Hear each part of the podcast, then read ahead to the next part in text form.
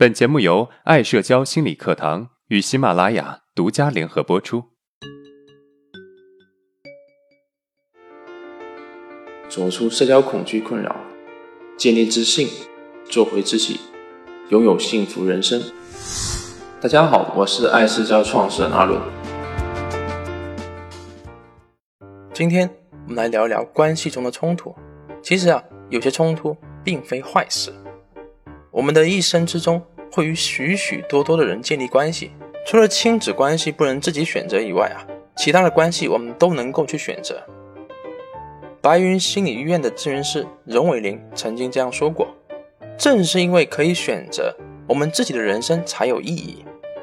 在这些关系中，我们有时候可以得到成长，有时候啊却可能留下疤痕。如果在争吵的时候，我们没有意识到这是我们进步的契机。”可能我们就会给自己和他人造成不好的体验和伤害。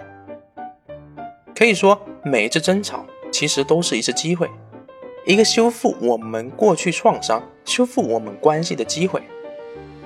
为什么这么说呢？我们可以举个例子来说明一下。张红是深圳一家外资公司的员工，她爱上了大她三岁的同事林彤。恋爱的第一年啊，两个人相处都很好。张红把林童的生活照顾得井井有条，对林童的父母也非常的尊敬。林童对张红也非常好，过节从来没有错过，每一次都有小浪漫、小惊喜。但是到了第二年的时候，张红就有了很多的怨气了。但是张红没有去和林童说，比如家庭的活都是他做的。林童因为工作的原因，也整天很晚、醉醺醺的回来。到后来啊。张红甚至怀疑林童外面有女人了，于是开始胡思乱想。但是啊，张红还是没有选择去问林童和他沟通，反而开始调查林童的行踪，查他的手机，甚至打电话去问林童的同事。慢慢的，林童觉得张红变得越来越无理取闹了，无缘无故的生气、冷战，甚至骚扰自己的同事，这都是他无法理解的。于是矛盾在第二年年底彻底爆发了。林童和张红大吵了一架，最后林童朝张红吼道：“你是不是有病啊？有事不能说吗？”吵到最后，张红坐在地上嚎啕大哭，像个孩子一样。就在这一刻，林童好像意识到什么了，他问张红说：“你是不是最近太累了？有什么委屈，你告诉我呀。”这句话好像说到张红的心坎去了，他抱着林童哭得更凶了，仿佛啊。要把所有的委屈和担忧都哭出来。林童这个时候好像突然明白了些什么，林童一句话也没说，紧紧地抱着张红。等张红平静下来后啊，林童和张红谈了很久，把事情都说清楚了，也表明了以后会和他一起去承担一些家庭的事情，并且也希望以后张红有什么事情都直接说出来，一起商量。经过这次吵架之后，张红就再也没有查过林童的行踪了。也不给林童的同事打电话骚扰了，他们之间的关系反而更近了一步。也没多久，他们就结婚了。婚后啊，生活也一直不错。从这个故事中，我们可以发现，一次争吵之后，我们不去逃避，不去退缩，而是把这次的争吵看成是一次修复关系的契机。那么，我们和对方的关系可能会变得更加亲密，之前遇到的问题也会被解决。不仅仅自己在这一次争吵中得到了成长，还让双方的关系得到了升华。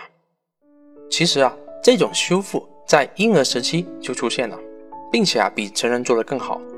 当然，当时他们是属于无意识的行为。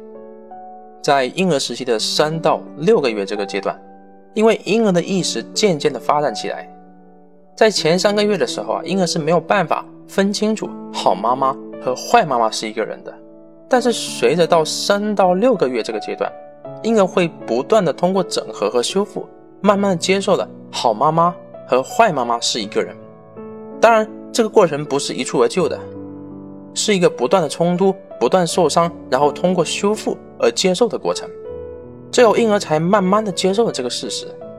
这就好像成人之间的爱情一样，刚开始的前一个月啊，可能就是蜜月期，对方的所有一切都是好的。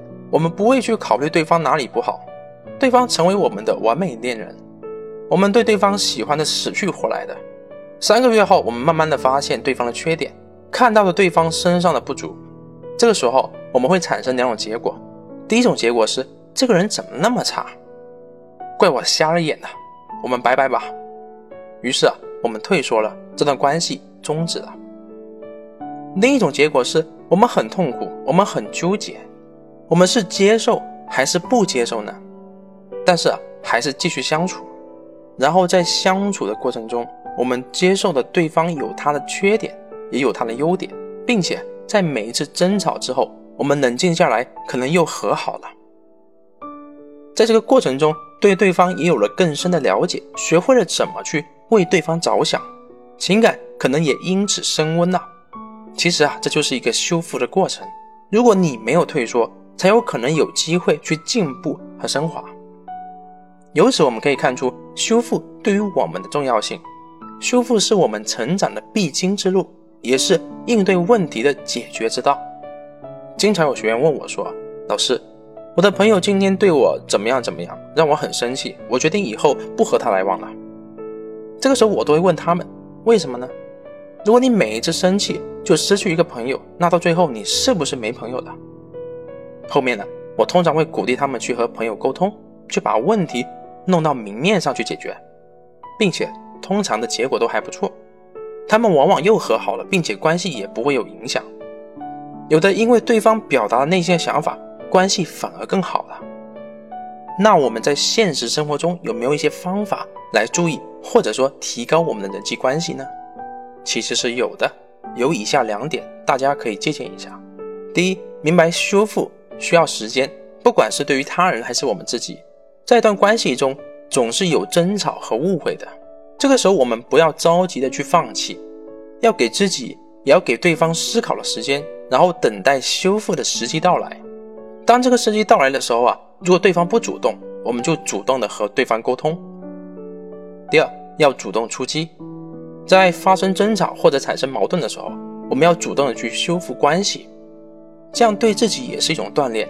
在这个过程中，不仅仅会让你变得更加的宽容。也还会让你学到很多和别人相处的经验。好，今天的内容就讲到这里了。我们为今天的内容做一个总结。我们今天讲的主要有以下三点：第一，每一次争吵都是让关系升温、修复创伤的过程。比如我们前面提到的张红和林彤吵架之后，反而误解都消除了，关系更进一步。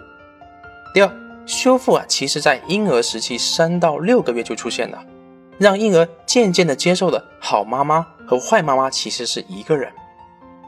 第三，当社交出现问题的时候啊，不要去退缩，要去面对这些问题，因为这是一个修复关系的过程。